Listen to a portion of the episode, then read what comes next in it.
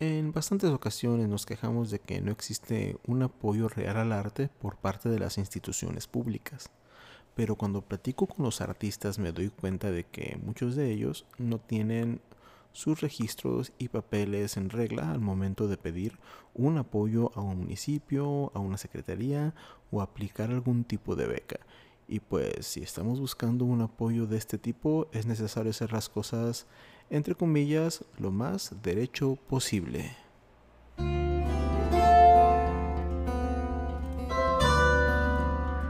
Bienvenidos al podcast del artista.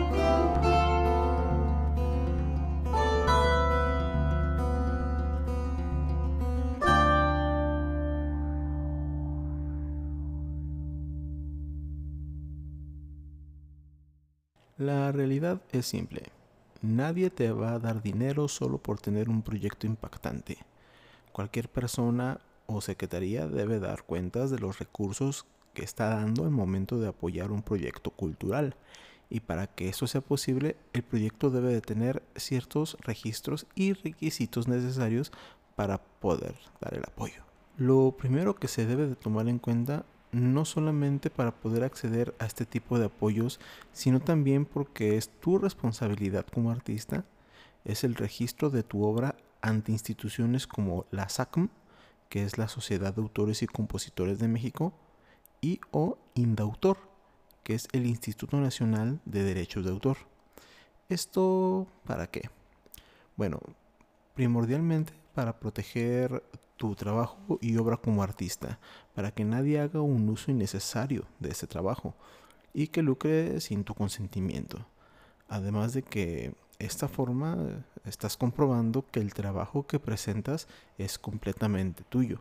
Las instituciones dan la cara por ti y si el trabajo que presentas es de alguien más, o no tiene los permisos correspondientes o la forma de demostrar que es tu trabajo, puede haber algún proceso legal que meta en problemas a la institución a la cual pides este apoyo.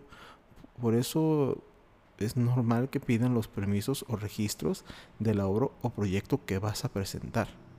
Otro requisito necesario y para muchos puede ser un dolor de cabeza por, por la burocracia es la expedición de recibos y facturas. Sí, tienes que darte de alta en Hacienda como empresa o como prestador de servicios, ya que cualquier institución grande, público o privada, paga impuestos, además de tener un control de gastos. Así que si no puedes expedir algún tipo de factura, va a ser muy difícil que te tomen en cuenta al momento de pedir un apoyo. Actualmente es muy raro un artista profesional que no cuente con este par de requisitos yo sé que entre los escuchas habrá personas que digan que no es cierto. Yo nunca lo he necesitado para conseguir algún tipo de trabajo. Y puede que tengan razón, pero créeme, para una beca, un apoyo privado, estar en un festival, en alguna galería o vender un concierto de gran formato, siempre tendrás esa traba de tener que facturar y poder demostrar que el trabajo que presentas es tuyo realmente. Nos guste o no, debemos de pensar en nosotros como un producto que se puede vender, en el formato que sea. Y como empresa debemos de tener todos nuestros papeles en forma para poder adquirir un apoyo o un contrato.